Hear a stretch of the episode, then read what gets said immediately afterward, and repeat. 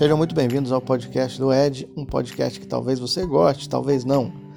É, hoje o nosso ponto de reflexão aqui é sobre o ensino superior. Não exatamente é, fazer ou não fazer, mas ontem, e já não é a primeira vez que eu recebo essa, essa, essa pergunta, esse questionamento, me perguntaram, cara, como eu é, me, como eu me transformo, quais são as fontes que eu vou procurar para ser um profissional de marketing. Eu falei, cara, e por um tempo deu aquela tela azul em mim. Eu falei, as pessoas estão, elas estão se, como é que elas estão se profissionalizando e querendo se profissionalizar dessa maneira? Que maneira? Tipo, como?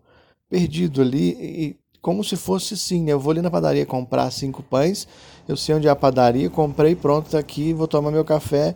Não é assim. E a partir de agora, quando alguém me perguntar como eu me transformo num profissional de marketing, eu tenho uma resposta que pode até soar contraditório a muitos discursos meus aí anteriores, mas eu vou explicar. Se você quer ser trabalhar com marketing, né, e ser um bom profissional de marketing, comunicação e marketing, tá? Primeiro passo, procure uma universidade, procure o ensino superior para esse é, segmento.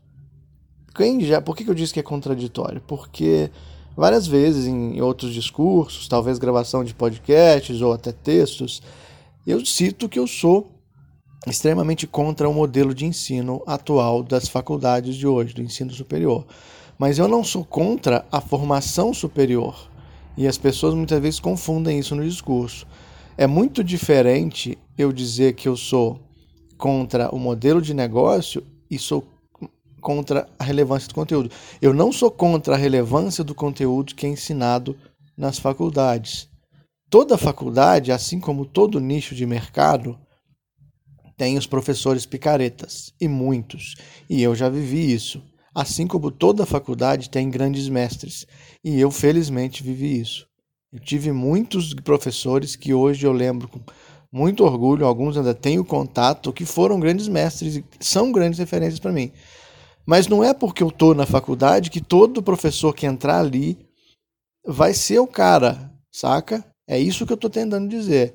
Tinha professor, e eu nem eu tenho professores que provavelmente não gostam de mim porque eu questionava eles. Se você está ali investindo, vamos colocar a minha realidade privilegiada aqui eu fiz faculdade particular, eu paguei. Se você está ali investindo, a grana é pesada, tá? Você não está pagando para sentar numa cadeira e cumprir uma carga horária, tá? Embora a faculdade trate isso como o modelo de ensino.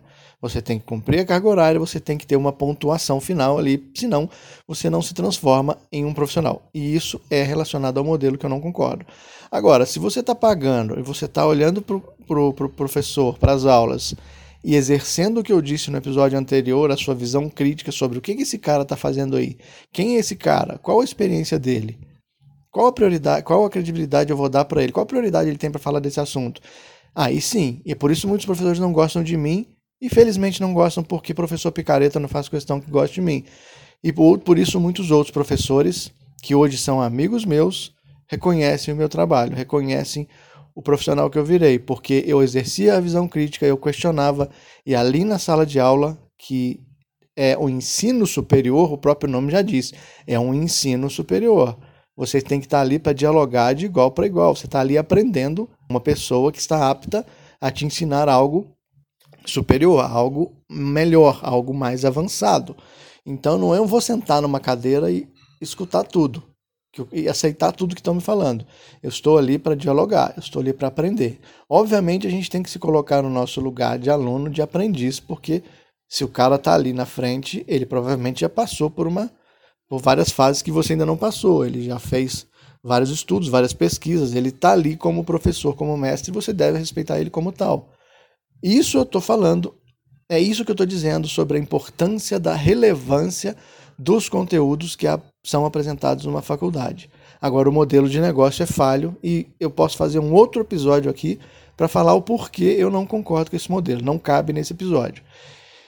Eu acabei me estendendo nessa questão da universidade, da faculdade, para desmistificar o meu discurso, que muita gente entende de maneira errada. Maneira errada e preguiçosa, porque as pessoas escutam o que elas querem escutar, não o que as pessoas estão dizendo realmente.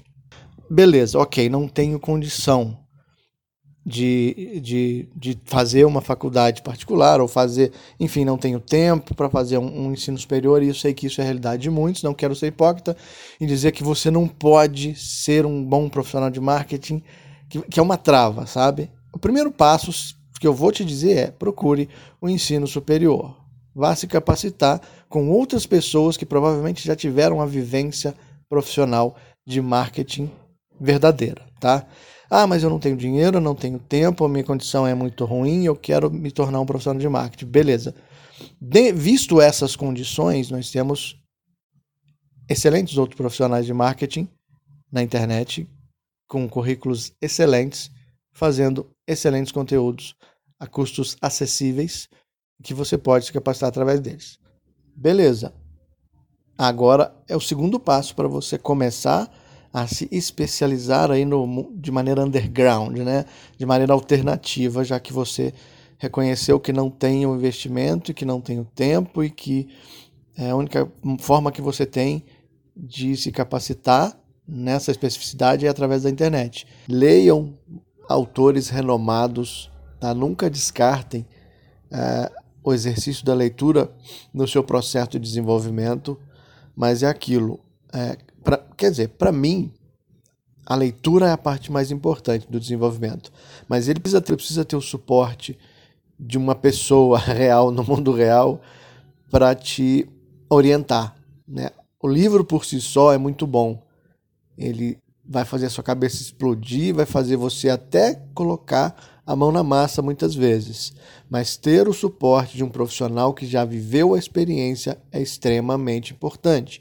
Eu sou defensor dos livros, eu sou um extremo defensor dos livros, todo mundo me conhece, sabe que eu sempre falo que a minha maior formação vieram dos livros, mas eu sempre tive o suporte de pessoas, profissionais e mestres é, me apoiando nisso e, e me ensinando sobre a vivência do mercado. Hoje, felizmente, eu caminho com as próprias pernas em consultoria, em treinamento, mentoria e cursos, mas a jornada é longa. Tem quase 13 anos que eu estou nesse mercado e os livros fizeram parte desse, dessa trajetória. Só os livros não adianta, mas os livros são parte fundamental desse processo. Procure o currículo das pessoas que você está consumindo o conteúdo, tá? Isso é extremamente importante, porque assim como tem professor picareta na faculdade, tem gente picareta na internet, grandes mestres na internet dando conteúdo gratuito. Muitos até não têm informação, mas têm experiência de mercado. E isso é para mim a moeda mais valiosa. Eu sou uma pessoa muito talvez muito teórica por gostar muito de ler, por gostar muito. Eu tenho um perfil que agora eu volto na condição, contradição de acadêmico, mas eu sou questionador, então eu não sigo é, o modelo acadêmico de ler e concordar com tudo né, ler e seguir os passo a passo do livro e abraçar aquele livro do Kotler como verdade absoluta. Eu leio, estudo, interpreto, aplico dentro da minha realidade. Então, se você não vai fazer uma faculdade, se você não tem a condição de tudo isso que eu já disse, procure cursos online, mas procure saber quem é a pessoa que está aplicando. Busque currículo, busque formação, busque o que ele já fez, busque quem ele já atendeu em questões de marca, busque conteúdos dele, se ele produz com consequência, se busque o que ele está escrevendo, o que ele está falando, porque discurso vazio na internet tem e tem muito, tá? Gente querendo te vender vai ter muito, tá? Então é, é isso. Espero que vocês tenham compreendido o recado. Eu vou ficando por aqui e até o próximo podcast.